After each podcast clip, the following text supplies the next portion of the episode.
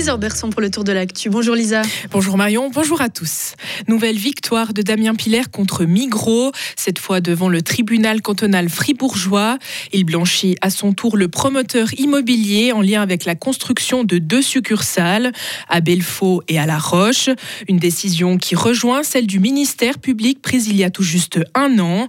Pour la justice fribourgeoise, les accusations portées par Migros Neuchâtel-Fribourg sont effectivement infondées. Sarah Camporini. En 2019, la société coopérative porte plainte contre celui qui a été son président pendant plus de 20 ans, notamment pour gestion déloyale et escroquerie, et contre son ancienne directrice, Marcel Junot.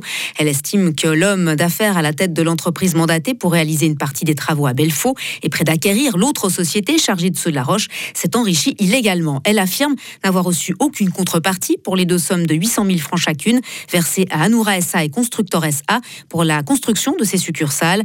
Mais le tribunal cantonal lui donne tort, tout comme le le ministère public. Il souligne notamment que Migros Neuchâtel Fribourg avait conscience des montants engagés et les moyens de faire toutes les vérifications nécessaires.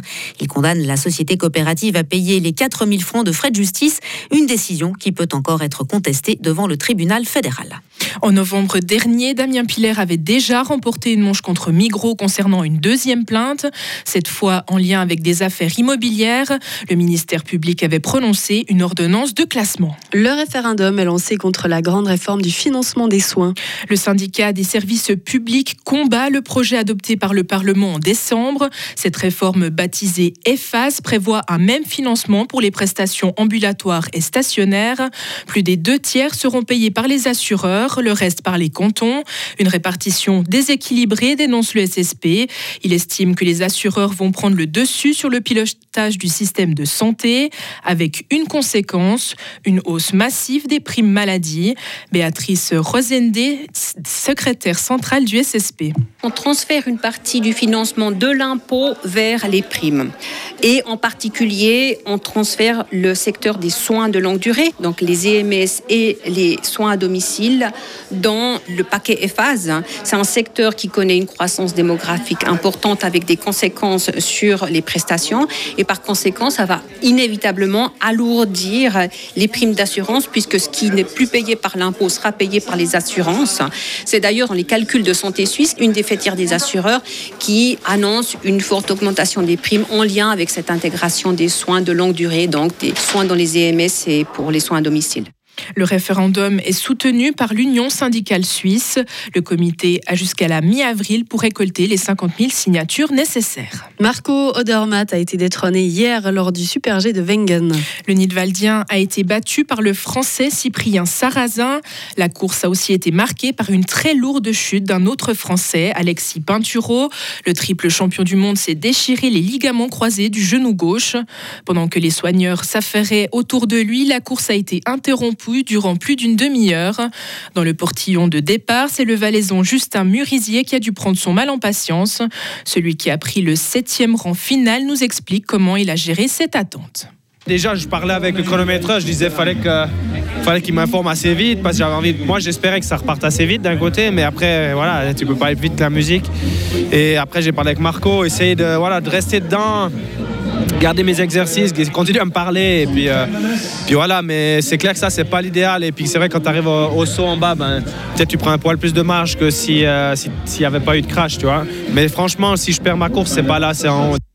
Place désormais à la deuxième descente de la semaine, mais cette fois-ci ce sera la vraie. Pas de parcours raccourci des midi et demi, mais bien les 4,5 km dans leur intégralité.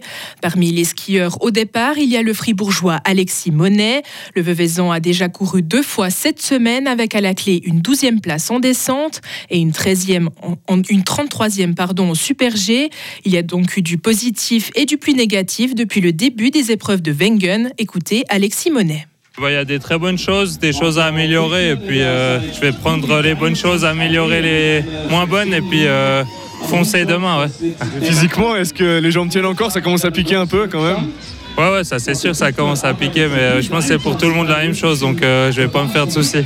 Alex Simonet aura à cœur de faire aussi bien que lors de la première descente de la semaine, mais surtout que celle de l'an dernier. Le Châtelois s'était alors révélé au grand public avec une dixième place. Un dossier préparé par nos confrères de Radio Chablais. Pardon, merci beaucoup Lisa. On vous retrouve à 8 h Retrouvez toute l'info sur frappe et frappe.ch. La météo avec le garage carrosserie Georges Beauvais à Grelais et la Ford Fiesta qui vous procure un plaisir de conduite absolu.